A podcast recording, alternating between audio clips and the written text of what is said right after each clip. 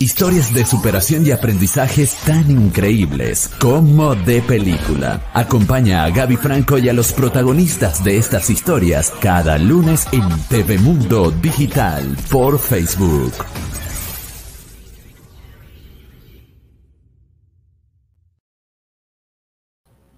¿Qué tal amigos? Ya estamos aquí como de película, un día más. Yo encantada de estar con todos ustedes, la verdad, transmitiendo desde aquí, desde León, Guanajuato, y gracias a la señal de Telemundo Digital. Y bueno, hoy tengo un amigo que viene a visitarnos aquí en Como de Película, a contarnos su historia y cómo de repente estos personajes que conforman su familia son, bueno, ahora sí que como decimos aquí, como de película. Bienvenido a Jorge Jauregui a nuestro programa. Bienvenido Jorge, ¿cómo estás? Hola, muchísimas gracias. Muy bien, estoy muy contento, la verdad, muy emocionado de estar aquí, de saber de todos los lugares donde nos están viendo. Increíble, ¿no? Ahora que, que nos pueden ver así, ¿no? Con la tecnología, ¿qué tal? Y bueno, ellos también estarán encantados de oír y, y dirán, ¿por qué Gaby invitó a Jorge? Bueno, Jorge es actor, también es escritor, es este, ciclista, eh, empedernido de la ciudad, luego lo, andamos viendo por ahí, también eres coleccionista y también te encanta caminar, te gusta estar aquí en la ciudad.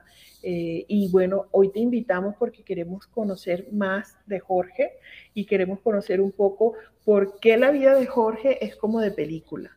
Cuéntanos un poco. Sí, bueno, pues tiene que ver mucho, el responsable de ahí es mi papá. Eh, de niños, nosotros crecimos influenciados por toda esa emoción que él tenía por enseñarnos el cine mexicano. Mi papá desde muy niño también fue tocado por el cine. Dicen que jugaba ahí a las pistolas, a los vaqueros y se fue muy chico. Se fue a la edad de 12 años solito a la Ciudad de México aventurero y tomó clases de canto y él, su ídolo era Jorge Negrete, ¿no? Y veía las películas y se emocionaba mucho, entonces estuvo muchos años trabajando en las carpas, eh, en fiestas, pues tú sabes cómo es la vida de, músico y de mariachi, ¿no? claro, claro, claro. María Félix dice, los mexicanos tenemos alma de mariachi. ¿No? y, y, cuando me comentaste eso, inclusive, bueno, luego lo podemos compartir aquí en los, en los anuncios, cuando terminemos el programa lo ponemos. Eh, me compartiste la música de tu papá que está, ¿verdad?, en las plataformas musicales. Yo decía, wow, y, unas fotos increíbles, de pero ¿cómo, ¿cómo pasó esto, no? ¿Cómo eh, conocer a Jorge como su labor como, actor, eh, que de hecho estuvo conmigo en, en alguna producción de Lucha Libro, y de repente coincidir y decir, que vengo, mi papá era, no, mi papá era cantante, mira, y también trabajó y estuvo aquí con clavillazo y todo aquello, y dices, wow, tan cerca, ¿no? Yo creo que todos los mexicanos tienen familia de artistas, porque no eres el único que, que empezamos a hablar y de repente dice, no, es que mi papá era cantante, no, es que mi papá toca el violín y hace cosas y dices que eh, conocí una chica en el DF, le mando muchos saludos eh, a, mi, a mi amiga favorita de la mañana, así nos decíamos, la mejor amiga de la mañana porque nos hicimos amigas en, en un taller y ella, eh, su, su, mamá fue artista también, sigue viva y, y, era bailarina de esas con Tintán, ¿no? O sea, como estaba la mm. principal, no sé por decir Tongolele y atrás. Eh, Bailaban, ¿no? Con Tintán y todo eso. Y yo, wow, porque el cine mexicano, ¿dónde no lo conocen? Claro. Y, cuéntame una cosa, Jorge. ¿De ahí nace entonces un poco tu gusto por decir, ahora quiero ser actor? Fíjate que no. ¿Ver las películas o.? Eh, mira, esto que hablas de, de, los familiares y todo eso, yo creo que es muy importante porque es que cómo influencian en las personas, ¿no? O sea, cuando tú tienes un pariente así y lo ves y todo lo que hace, o sea, las reuniones eran, se ponían a hacer una escena de una película y la actuaban en el espejo de la oveja. El torito, el torito. Mi papá tenía, era de la, oveja negra, mi papá, fíjate, tenía un amigo que se llamaba Pedro Infame. era un era un, él cantaba como Pedro Infante, se sabía los diálogos, las películas, todo eso. Entonces, todo eso te, te, contamina en el buen sentido de la palabra porque es una cuestión tan maravillosa y tan hermosa. Eh, mi papá tenía un negocio de paletas aquí ya cuando él se estableció aquí en León, y tenía un, un, paletero que se quedaba ahí, porque mi papá dejaba quedarse ahí a algunas personas, se llamaba Nicolás, y Nicolás era fanático porque mi papá le hablaba, o sea, mi papá era, era de, ven a ver esto, ¿no? Te, te, te influenciaba mucho, ¿no? Entonces él veía una película de Pedro Infante y se rasuraba el bigote. Al día siguiente Nicolás andaba sin bigote porque vio el seminarista. Que sobre las olas porque Pedro Infante estaba actuando la vida de este músico, ¿no? Este, de Juventino Rosas, al otro día tenía una media base Nicolás porque vio a Pedro Infante chido. Ay, ¿no? qué risa, qué risa. Entonces, yo creo que esto es, esto es bien importante porque yo he visto muchas fotos así de, ah, mira, ahí estaba mi tía donde era del trío no sé qué, o de las hermanas no sé cuánto, ¿no? Y es bien bonito porque mi papá nos llevaba a la Ciudad de México de niños. Entonces veníamos nosotros cargados de ver todas estas películas. Te comentaba que era para nosotros una reunión pues sagrada y, un ritual los sábados pasaban aquí el cine mexicano, entonces era, van a pasar dos tipos de cuidado, van a pasar el fotógrafo, van a pasar, este, no sé, una de María Félix. Entonces yo lo que empecé a reflexionar después es que yo creía que todos estos personajes que yo veía, cómicos, artistas, bailarinas, eran mi familia. Yo pensaba que eran mis tíos, que eran porque mi papá nos veía con tanto cariño y tanta empatía y tanta que yo decía, no, pues esta Sarita García es mi abuelita, pero también Prudencia Grifel es mi abuelita y María Félix es mi tía y Pedro Infante, hablábamos el otro día, decíamos, sesenta y tantos años después de muerto, la gente sigue cantando las canciones, sigue buscando sus películas, las vemos y no nos aburrimos y sabemos de qué se tratan y las volvemos a ver. Entonces decíamos, es que eran unas personas que tenían tanto carisma, tanta cercanía con el público, que uno los veía como ahorita va a llegar a la casa y va a comer aquí con nosotros, ¿no? Entonces, siempre fue muy emocionante para nosotros ir a la ciudad. Es que me estoy riendo. Ah, sí, perdón, ir a la Ciudad de México y ir por estos recorridos que mi papá nos llevaba. Entonces, estábamos en los escenarios del cine, de las películas que veíamos la torre latinoamericana, íbamos a Garibaldi, este, entrábamos por esta calle, nosotros siempre desayunábamos o cenábamos en los cafés de chinos, que son estos cafés con, que venden comida mexicana, pero con un poquito de fusión con otras cosas, entonces el café con leche, el pan, entonces si haces el café con leche y el pan que se toma a resortes en tal película, entonces para nosotros era ver la película hecha realidad. Mi hermana decía una vez, decía, es que yo pensaba que yo vivía en esa época, veía la película y yo pensaba que esa era la época que veía. Sí, fíjate ahora que dices esto del cine mexicano y no solamente en México, en todo el mundo, yo en mi niñez también me crié viendo esas películas. Y yo recuerdo que nosotros vinimos una temporada con mi papá a vivir aquí mientras él estudiaba, también como de película, yo tendría como unos nueve años, y yo recuerdo que cuando, ay, se van a México y tal, amiguitos, de claro, yo tendría que ocho años, siete, ocho años, me decían, me saludas al Chapulín, me saludas a, a, a Tintán, mi abuela, ay, si ves por ahí a Juan Gabriel, pero yo en mi cabeza, cuando mi papá dijeron nos vamos a México, yo pensé que iba a llegar a un lugar con los caballos, la carreta, la cantina, la cosa. O sea, que el escenario de México o de la Ciudad de México iba a ser como esas películas, ¿no? Y bien chistoso ahora que lo, que lo mencionas, porque como en la mente infantil vas integrando unas cosas, ¿no? Y yo cuando llegué dije, no, pero aquí, no hay nada de eso. Y recuerdo que donde llegamos era un hotel y había... Eh, eh, eh, o sea, la programación de esta que me estás comentando tú, que pues, somos contemporáneos, de ver esas películas, que yo vi películas que ah, no había visto, como la de Pepe el Toro y así, y era una lloradera. Y mi mamá, Dios mío, ya no vean eso. Y nosotros, no, el torito no. Y así, como dices tú, ¿no? Y mi papá era un, un amante de esas películas. Él sabía todo, se sabía los nombres, inclusive ya mayor, cuando yo me vine a vivir para acá, él se llevó, él se llegó a llevar películas que ya vendían este, en, DVD. sí, en DVD se las llevaba para verlas, ¿no? Porque pues ya no era tan, tan habitual verlas. Después salió el cable y bueno, otra historia. Y, cuéntanos, bueno, yo, vamos a ver unas fotos que tú nos pasaste de tu papá, de tu papá cantante.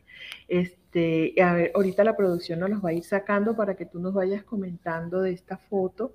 Fíjate que una vez un amigo me contactó. Mira, aquí, aquí, está tu papá. Sí, y me dijo, oye, yo ando buscando un disco de un señor que se llama Carlos Jauregui, Amador, su hermano, no sé qué, le dije, pues es mi papá y mi tío. Dijo, no la puedo creer, estaba buscando ese disco porque hay información en internet y es así como el disco que grabaron y había información y ahora no sé por qué e, razón. este es tu papá, este, este que está saliendo. este ¿Cómo se llama? Carlos. Eh, Carlos Jauregui y su nombre artístico era Carlos de Anda en un ah, tiempo. ¿no? Mm, muy bien. ah, sí, mira, está firmado, Carlos de Anda. Ay, qué guapetón, no, bueno, o sea, y, el bigote, no, y, y la imagen de antes, porque además otra cosa que a mí bien interesante que yo eh, en mi familia política este, he visto cuadros de la gente que se, que se casaba en esa época eh, y todos con el mismo bigote, porque claro, ese era el bigote que se usaba. El peinado, ¿no? Todo eso, ¿no? El peinado, ¿no? Mira qué bello con su... Ay, no, qué guapo. Imagínate tú. Y entonces nada más grabaron un solo disco. Nada más grabó un solo disco.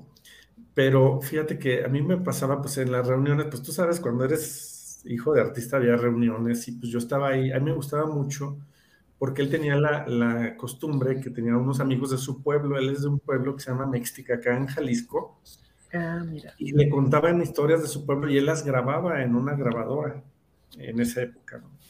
Entonces, pues siempre estábamos ahí oyendo historias de aparecidos, eh, del pueblo, eh, tú sabes, ¿no? Y luego, y tal película, y entonces todo era películas, películas, películas, entonces uno se afecta, ¿no? En un momento. Claro, a, mí me llama la atención, perdón, eh, bueno, quiero volver a cuando estabas contando que la gente se aprendía los diálogos. Sí, mira, este, él una de las costumbres que tenía, agarraba una grabadora que él tenía, pues donde grababas la voz y grababas lo del radio y la pegaba a la televisión. Entonces en las cintas, en los cassettes, grababan las películas completitas. Y eso, nos íbamos de vacaciones a la Ciudad de México, a Michoacán, y en la carretera iba uno oyendo la, película. Entonces, te la ah. aprendías y te la sabías. O sea, a mí me podías preguntar la lección de no sé qué. No, yo, a mí pregúntame de Sara García o puedo Claro, o qué le dijo el torito a la, sí, a la cuando con comentario y todo integrado. Entonces, en esas reuniones invitaba a Pedro Infame y a no sé quién, a no sé qué. Pedro Infame, me ponían, Pedro Infame, qué buen nombre, ¿no? Se ponían en el espejo y, a ver, papá, ¿dónde quedó la juventud de esa? No, pues no sé tanto. A ver, ya no se ve en el caballo como usted se veía antes. ¿Dónde quedó ese, ese bigote blanco que no sé qué? Y es una discusión, una escena que es así como hasta como de lado, ¿no? Es una, este, muy, muy rara, ¿no? La película. Pero todos sus amigos eran o músicos, o compositores, o actores. Qué bello. Pues, esos, esos contadores también de historias creo que también me fueron influenciando mucho porque me gustaba oírlos demasiado, ¿no? Contar cómo se brincaron al panteón a cantarle una canción que le gustaba mucho a Alfredo Cornejo, que era el, Juan Charrasqueado del pueblo, mm. y le cantaron Échenme la tierra encima, ¿no? Entonces decían, oye, vamos a ir otra vez al panteón a brincarnos. Entonces yo, me, como yo estaba ahí, yo me imaginaba, dije, y me irán a llevar a mí también. Entonces en mi cabeza estaba el ahijado de la muerte, que hay una escena que es en el panteón. Entonces yo me imaginaba que el panteón de Mexicacán era el panteón de la película del ahijado de la fuente. Claro, y claro que, o sea, que con qué intensidad, pues bueno, eran otros tiempos, otra época, ¿verdad? Aquí están toda esta gente mandando saludos, no, no habíamos querido interrumpir, saludos a Ural y mi hermana, muchas, muchas gracias a, a Tili, a Tili que siempre no falla aquí, y este, y sí, coincido con Tili, qué guapo tu papá. ¿verdad? Este, y a los demás, a los estos señores, a Guillermo, gracias Guillermo por conectarte. Sabemos que es un poquito tarde allá y sin embargo siempre también nos acompaña. Muchas gracias. Y Mauricio desde Honduras, imagínate, la gente que nos anda viendo. Y pues bueno, mira, Lisbeth también desde Sonora, aquí en México. Y este, y bueno, nada, me da mucha, me, da ternura eh, mm, ver cómo antes eh, esa generación se enriquecía y se, y se divertía de cosas también tan sencillas, ¿no? Fíjate que es muy curioso porque alguna vez encontré un recorte que mi hermano me pasó y dije, oye, pues todo se hereda, porque mi papá murió cuando yo era muy chico, yo tenía 14 años. Entonces, pues logré algo de tiempo, pues conocerlo, pero no a fondo, ¿no? Pero me daba risa porque dice, Carlos Jauregui aquí está en el Blanquita y está cantando y es una voz prometedora y no sé y, y, entre que canta y no, en el camerino se ponen a imitar voces, imitan artistas y no sé qué, y eso yo me la paso haciendo. o sea, yo no sabía que él hacía eso, ¿no? Pero, ay, claro. mira, ¿te acuerdas cómo le decía los polivoces y cómo Pedro Infante y cómo no sé qué tanto? Entonces, como también eh, muchos de los cómicos que vi, fue para mí, fueron entrañables. A mí me gustó mucho el género de la carpa mexicana, ¿no? Que eran pues, todos estos, el peladillo, el pícaro, ¿no? En una situación como, pues que siempre salía airoso, ¿no? Como cantinflas, ¿no? Que claro. Él se metía en cualquier problema o se podía meter en una mansión y siempre salía bien, ¿no? Entonces, eh, yo creo que todas esas cosas fueron conformando a que fuera, pues no sé si todavía actor, Mira, yo la primera vez que fui a, una obra de teatro fue cuando me saqué un 9 en ciencias naturales. Mm. Ay, se me sacaron un 9, van a ir al teatro. Y nos mandaron solos en el camión, ni quien nos acompañara, fuimos solos al teatro. Cuando yo entré al, al teatro y sentí el olor a madera, perfume, que eran las 3 de la tarde y que eso se oscureció, porque era una obra que se llamaba Juan Calabaza, que era una obra para niños que los animales a Juan Calabaza le cambian todas las semillas. Entonces, donde había sembrado zanahorias, le salían nabos. Donde había sembrado este, flores, le jitomates. No era todo un, enredo. Pero cuando yo vi que eso se oscureció, cuando vi las luces, cuando vi el vestuario, me quedé, dije, no puede ser, o sea, es como estar jugando, pero, pero ahí, ¿no? Entonces, cuando se acabó la obra y se bajó el telón, yo dije, es que no me gusta, o sea, yo quiero ver qué hay atrás. O sea, yo, yo vi que se fue. y ¿qué van, a hacer, ¿qué van a hacer allá atrás, no? Entonces, los camerinos, toda esa cuestión que veían las películas, ¿no? Que era donde estaban los vestuarios, los maquillajes, las telas, la escenografía, la utilería. Decías, no, pues es, es como si hicieran una fiesta y te dejaran afuera, ¿no? Claro. O sea, no, yo quiero estar ahí adentro en la fiesta, ¿no? Entonces, todas esas cosas, y yo soy muy sensitivo con los olores, siempre el olor del teatro lo reconozco por el perfume que se pone la gente, pero las cortinas, la madera. Sí, tiene un olor muy característico y cada teatro, a pesar de que pareciera que es el mismo olor, luego tiene un, bueno, es que yo tengo un muy buen olfato, como que dices, ay, este me recordó al teatro tal cosa, ¿no? Sí. sí la me recordaba mucho a la habitación de una tía que olía muy bonito, a perfume muy bonito. Y eso que me dices, yo creo que más por mi papá fue por, por toda esta locura de los lugares, pero yo creo que actoro más por mi mamá. Mi mamá es maestra, fue maestra de primaria mucho tiempo, pero pues, ella no le gusta nada exponerse, no le gusta que la graben, que, para un video familiar, que le tomen fotos, bueno, no lo soporta. Pero mi mamá, todo lo que te cuenta, lo actúa. O sea, es tan escénica, entonces no te dice, ah, mira, fui con la señora. No, la señora me dijo, es que yo hice, y hace las todo eso le dije, mamá. Muy onomatopéyica, ¿no? Es mi actriz, ¿no? Porque me cuenta la situación y actúa lo que dijo y lo que contestó el otro, ¿no? Entonces yo creo que eso, una vez alguien me dijo, me dijo, oye, pero tú, ¿por qué todo lo que cuentas lo actúas? O sea, no dices, dijo esto, no, dices cómo lo dijo y lo haces como lo hace. Claro, qué chistoso, ¿no? Yo creo que es una combinación de, cosas así, ¿no? Y para el que te conoce sabe de qué estamos hablando. Saludos Alberto, que nos está mandando un saludo también compañero. Alberto. Alberto es también actor y bueno, por ahí anda la invitación abierta, Alberto, cuando te quieras venir también aquí a contar tu historia como de película. Y sí, y, cuéntanos algo, Jorge. Eh, ¿Cuál situación de tu vida te encontraste en algún momento, además de esa que contaste del, del, del ¿cómo se llama? Del cementerio, que también estabas como metido ahí, donde Sara también era tu abuela, Sarita García era tu abuelita. ¿Qué otra parte de tu vida tú llegaste a, decir, wow, pero es que esto parece que estoy en una película? Algo que nos quieras comentar o algo que quieras. sí, bueno, ya está, ya estás en la lista. Alberto, para venirte aquí a sentar con nosotros a platicar como de película. Cuéntanos, este. Sabes, hay cosas que a mí me, mm, me pasan, no que sea especial ni nada de eso, sino que me parecen raras en cuanto a las coincidencias, o ahora que le dicen las sincronicidades, ¿no? Sobre todo de conocer gente que te lleva a otra gente, o soñar cosas. Me pasa mucho que sueño con cosas y luego en un libro las leo. Entonces, eh, esa situación de, encontrar gente, eh, bueno, una vez compré un libro, me llamó la atención el título y me lo traje, ¿no? Entonces, yo estaba buscando, me interesaba mucho conocer a la esposa de Jorge Ibargüengoitia, ¿no? A Joy Laville, que es la escultora, y pues eh, Jorge Ibargüengoitia es uno de mis autores favoritos, ¿no? Entonces, un día se me ocurrió porque hay un, señor que es norteamericano, pero le gusta mucho en México, muy amigo de Elena Poniatowska, este Michelle o Michael Kluesler. Yo veo que anda muy así como Elena Poniatowska. Dije, seguramente lo va a conocer a esta señora. me dice, oye, mm, no seas malo, conoces a alguien que me pueda dar el dato. Mira, yo necesito conocerla porque es mi, todo eso. Y me dice, mira, esta persona puede que la conozca porque creo que es muy amigo de ella. ¿Sabes quién era? El autor del libro. El autor del libro. Que yo había comprado y que la noche anterior lo saqué el libro, nada que ver con que yo había pensado decirle a él. Yo le, escribí o veo el libro y dije, ah, mira, lo compré y lo había guardado y no lo había visto.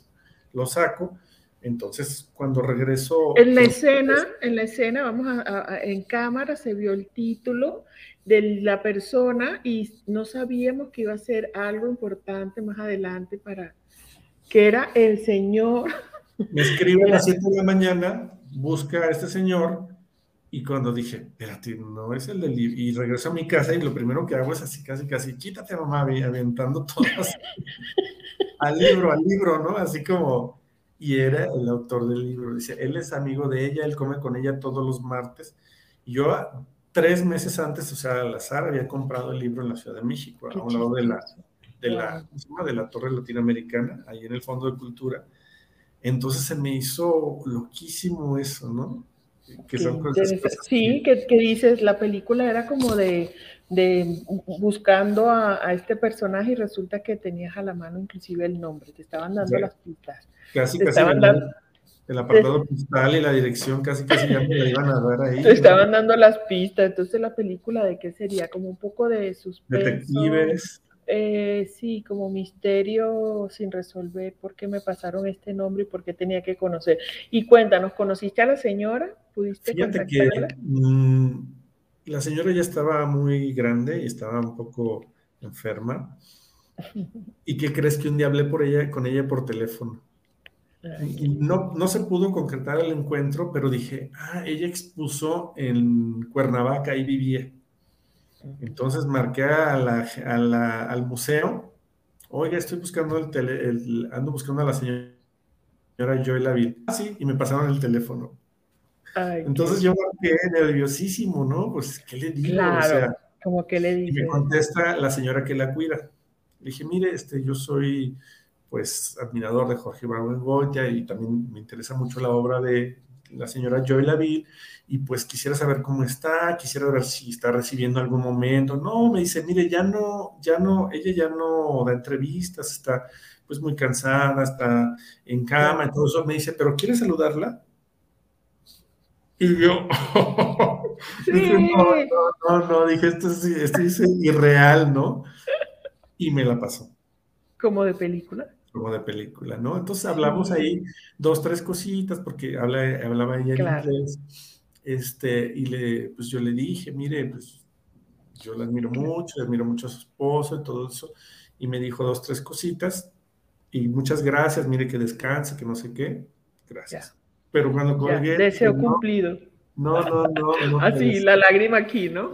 Ay, no. Afortunadamente ella murió como a los seis, siete meses de que hablamos por teléfono, porque te digo, ya, ya, ya, tenía más de, más de 92 años y tenía algunos problemas de salud, pero pues fue mágico ese momento, o sea, no importa el hecho de haber, de cómo se dieron todos los hechos para que pudiera yo hablar por teléfono y hablar dos cositas, fue ¿no? Como dicen. Claro, a mí, a mí me hace pensar que, que siempre tenemos señales alrededor de todo y que a veces no estamos distraídos, estamos como viendo por otro lado y si el universo se encarga de, de, por llamarlo de alguna manera, ¿verdad? Este, se encarga de ponernos en las narices a esta gente, ¿no? Este, ah, por ahí te dice Tilly que eres genial. No, es sí ah, gracias, gracias. Y, y, y, quiero contar este, que yo cuando cuando, cuando empecé a hacer corto, bueno, cuando empezamos esta, esta mm, idea de hacer cortometraje que me invita este, a las personas que ya conoces, a Isaac, David, el mismo este, Alberto, me dicen, pues si quieres hacer largometraje, primero haz cortometraje. Y entonces empecé en este mundo y bien chistoso, me estoy acordando el día que hicimos las, las eh, la selección de los personajes, el casting, que nos ayudó también Caro Segura, que le mando un beso ah, también muy grande a Caro. Y, y, ya tú y yo nos, nos habíamos conocido en el 2019, pero ya no nos habíamos visto más, no habíamos hablado, habíamos trabajado en esto de lucha libre. Y, y yo estoy así esperando, pues con mi hojita de que vamos a ver quién más llega, y que de repente apareces tú y los dos, ay, ¿qué haces tú aquí? No, ¿qué haces tú aquí? Demasiado chistoso, demasiado bonito, porque no solamente tú, también aparecieron otras personas que no esperaba en el casting, porque yo no, no lo manejé, lo manejó Caro.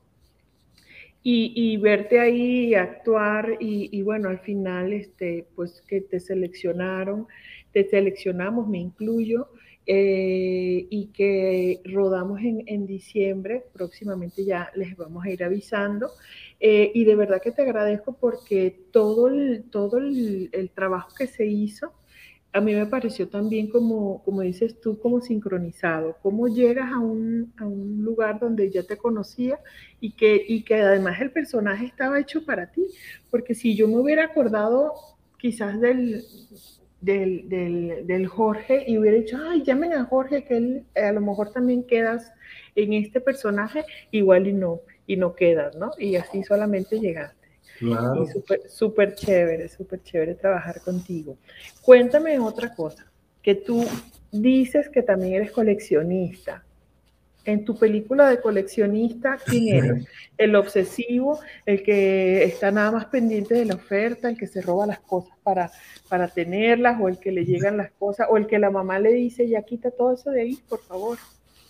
Yo creo que un poquito de todos, ¿eh? Porque, bueno, no, no me robo las cosas porque sí me da mucho, soy muy, este, eh, ¿cómo te diré? Soy muy preocupón y sí pensaría si agarraré algo y luego, luego me agarraría, ¿no? Me, karma. soy mala. No, no, sí, karma con eso. no, sí, pero fíjate que, eh, bueno, es que a veces la palabra coleccionista se oye muy sofisticada, así porque, ay, comprará en Londres, en Sotheby's, o no, no, no.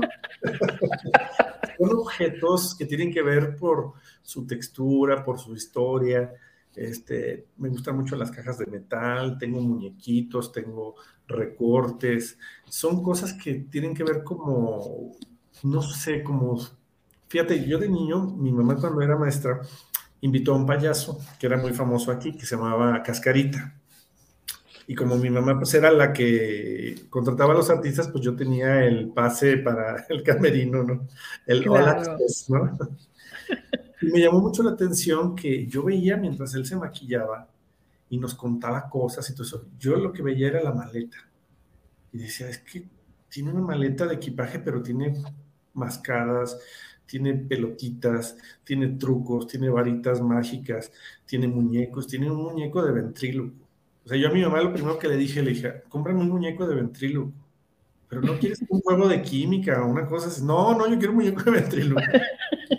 Claro que fuimos a la tienda y en ese tiempo, o sea, dice mi Era. mamá, o sea, ella ganaba 600 pesos y el muñeco valía como mil. Entonces nos volteamos a ver y me dijo así como, no. Por ahora no. Y siempre me quedé con las ganas de un muñeco de ventriloquio, pero Ay, creo que todos esos objetos, ahora lo estaba pensando, tienen que ver con los colores, con las formas y con ese conjunto de cosas que yo vi que ese señor sacaba de, y que era mágico, ¿no? Porque hacía magia, contaba chistes, inflaba un globo, sacaba un conejo de trapo de un sombrero, entonces todo eso tiene que ver con esa como, como el confeti como que sale la sorpresa, como con la sorpresa, ¿no? Entonces yo lo llevé. Tu colección, tu colección entonces es como una maleta llena de cosas, pero claro, no literal. Sí, no, recortes, este, ah, ¿sabes qué? Sí, ¿Sabes qué sí me robaban? Ahorita me van a agarrar aquí, ¿no? Cuando yo iba a las estéticas, ya ves que lo tienen revistas así, y yo decía, ay, esta foto me gustó. Ay, ¿qué hago? Entonces este, se volteaba el estilista y yo decía, y rompía la revista. Rompía la foto. La, pura foto, pero no era algo tan grave, ¿no? Porque ya la revista estaba muy muy malas, ¿no? Además, algunas ya estaban hasta recortadas, seguro. Sí, no, seguramente. Entonces, pues sí, esas, esas cosas tienen que ver con, con, esos objetos, ¿no? Que no, que no, que no dejas como pasar, que dices, no, yo lo quiero tener, yo lo quiero allí. Y cuando se me pierde algo, Dios mío, sí soy obsesivo porque digo, oye, es que aquí tenía yo un torito de plástico que yo lo compré y me acuerdo, te digo el día, la hora, en el lugar, son como cápsulas de memoria. Ya. O como estas cosas, como cápsulas en el tiempo. Claro, que, te hacen, que te hacen tener, sí. Sí. sí. yo, yo más pequeña tenía cosas como esas y todavía sigo teniendo, que empiezas a abrir los cajones y dices, ya voy a acomodar, y después dices, ay, no, este es el ticket del metro, y tengo una, aquí no la tengo a mano, en el librero, luego te la, se las muestro, tengo de los viajes algunas cositas, detallitas, que es como esa memoria, ¿no? Que es esa memoria que te hace viajar en el tiempo, inclusive hasta guardan olores. Claro, ahora gracias a la literatura también, que gracias a mi maestra, mi primera maestra, la maestra Lourdes Prado, que de veras le debo muchísimas cosas, yo llegué a una reflexión como un niño cuando le dije, maestra, es que se puede escribir de todo, ¿verdad? Y volteé y me dice, de todo. Entonces ahora, pues eh, los diarios me gustan mucho, entonces me gusta ponerles esos recortes. Digo, esto se me va a perder, lo pego en el diario. Esta foto se va a mojar, la pego en el diario. Entonces ya haces, aparte de la caja, en el diario, pues lo que escribes, la memoria que guardas, y ahora todos esos recortes que me robaban. Y los dibujitos yo le pongo dibujitos. Pues yo creo que vamos a hacer un programa de puro de presentar esos, esos, esos objetos y qué significan y estaría genial, claro que sí, luego hacemos una. Y mira, Jorge, bueno, ya estamos llegando como al fin. Cuéntame, eh, a mí me gustaría que le dijeras a la gente eh, de esta película tuya maravillosa que me encanta porque tiene desde, desde misterio, desde sincronizaciones, aventuras, que también no hemos hablado mucho, pero ya nos queda poco tiempo de esas aventuras que luego te, te vas hacia, hacia el sur del país y te has echado algunos viajes, ¿no? Sí, eso me, me ha gustado mucho, pues en teatro, pues las giras, las giras es un triple placer, ¿no? Viajar, llevar un trabajo, este, conocer a otros actores, conocer otros públicos, es muy, muy bonito. A mí me conmovía mucho una anécdota que, contaba, es un, actor que decía que al final la gente le agradecía, ¿no? Y que un niño una vez llegó y le dijo, ten, te traje un pan porque tú nos trajiste el teatro, ¿no? Ay, entonces para mí eso era así Ay, no, qué belleza. Y un día en Comonfort, así terminamos una función, fue un poco caótico por tú sabes, a veces la iluminación, el sonido, pero pues cuando te concentras en lo que va a pasar, pues nos concentramos. La magia, la magia sucede. Sucede. Entonces, yo me acuerdo que estábamos, era una escena donde yo hacía un viejo que no veía y no sé qué. Entonces yo me acuerdo que me levantaba y cuando me levanté vi la plaza llena, ¿no? Entonces fue una función muy bonita, muy bonita con la gente, hubo mucha empatía, fue muy, muy buena conexión. Y al final llega un señor y me regaló un tamal y me dice, mire, yo vivo ahí en esa puerta, ahí tiene su casa. Todo. Ay, no, dices. Ay, no. tan. el teatro hace esas cosas, ¿no? Hace esas cosas. Y, y, una vez una actriz decía algo, es que nosotros, le dije, no, es que ustedes no se dan cuenta lo que le hacen a la gente, ¿no? Ustedes ven al público, pero no se enteran. Yo pagaría por una máquina por ver qué ve la gente cuando lea un libro o cuando algo sucede con la obra, ¿no? Que qué ve la gente, eso se me hace... ¿Cómo lo cambia? ¿Cómo cambia eh, antes de ver la obra de teatro y después? A mí me pasa mucho cuando baja una obra de teatro y el actor se entrega y, y, sale siempre con algo, aunque sea, eh, siempre sales con algo, siempre sales. Yo una vez estaba muy mal de salud y fui a la Ciudad de México, me invitaron a una obra que pues no sabía nada, nada, nada de qué era. Bueno, pues yo salí curado de esa obra porque el actor era maravilloso. La obra se llama La Virgen Loca. Él escribió en el 74 y tenía en esa época 30 años presentándola. ¿Sabes hasta cuánto llegó? A 40 años presentando ese monólogo. Wow. Tengo el enlace porque es de la Universidad de Veracruz, igual lo puedo poner aquí por si a alguien le interesa. Ay, sí, en los comentarios lo vamos a poner luego. Yo salí de la obra y dije, ¿qué? ¿Qué tengo? No tengo nada, o sea, estoy bien, estoy, me hizo suspirar, me hizo reír, me conmovió, me, me hizo olvidarme de todo. Yo por eso siempre a la gente, este, siempre les digo, lleven a los niños al teatro, por favor, vayan ustedes al teatro. Mi vida, yo creo que también ahora que contaste eso del teatro, mi vida cambió también después de ir a ver una, una obra de teatro. Mi mamá nos llevó, era creo que la del, eh, y recuerdo perfectamente la escenografía y todo, era del, eh, esta obra de Charles Dickens del, del, cuento de Navidad. ¿El cuento de Navidad? Ah. No, bellísima. Y los actores, decías, o sea, todo esa, yo tendría, no sé, como unos siete años, recuerdo, y sí me encantaba ir. Este, redes sociales, Jorge, ¿cuándo son tus próximas presentaciones de teatro? Sí, bueno, ahorita por la pandemia, pues todavía no se sabe mucho, pero sí, mis redes sociales es eh, Jorge Jauregui en Facebook. Eh, también lo puedo poner, si quieren, al rato en los enlaces, lo del Twitter. Mm, y pues con mucho gusto ahí podemos este, platicar y ahorita, como dices, en los enlaces puedo, comentar y poner fotos y cosas que quieran saber también, pues es, muy, claro, claro que muy sí. bonito, ¿no? Sí, Eduardo Sánchez nos dice, saludos Gaby, excelente programa y un saludo a tu invitado, claro, desde Costa Rica, gracias. Desde Costa Rica, muchísimas gracias. muchísimas gracias, Jorge. ¿Algo que quieras decir ya para finalizar? Mm, a la pues gente, algo que le quieras decir. Siempre me encanta dejar el micrófono para que se despidan. Claro, claro. Pues yo, yo creo que ahorita con la situación que estamos viviendo, eh, nos hemos dado cuenta pues que el arte ha sido lo que nos ha estado despejando mucho, ¿no? Este, yo lo veía en los libros, porque también me gusta mucho leer, y yo a veces decía, ay, ¿qué pasó? Ay, es una pandemia, ¿verdad? O sea, no es que la, la banalice, pero o sea, eh, la historia del libro me llevaba a otras cosas, me quitaba la atención, me quitaba... Y yo, yo siempre lo, lo recomiendo como un remedio más. O sea, está bien que tomemos vitaminas, que caminemos, Sí. pero yo creo Tome que... si- mucha agua, tome cosas calientes y lea un libro. Si leemos es como una vitamina, si vamos al teatro es como una inyección poderosísima de vitalidad. Entonces, yo creo que cuando yo estoy más mal en este aspecto, los artistas son mis doctores y son mis, mi- mis sanadores, ¿no? Entonces, yo creo que, que este tiempo que podemos, sin descuidarnos y todo eso, podemos accesar a, a muchísimas cosas, ¿no? Y, y los niños, sobre claro. todo, háganles teatro con muñequitos, no importa que, ah, yo no sé, ah, cuéntenles historias, de verdad.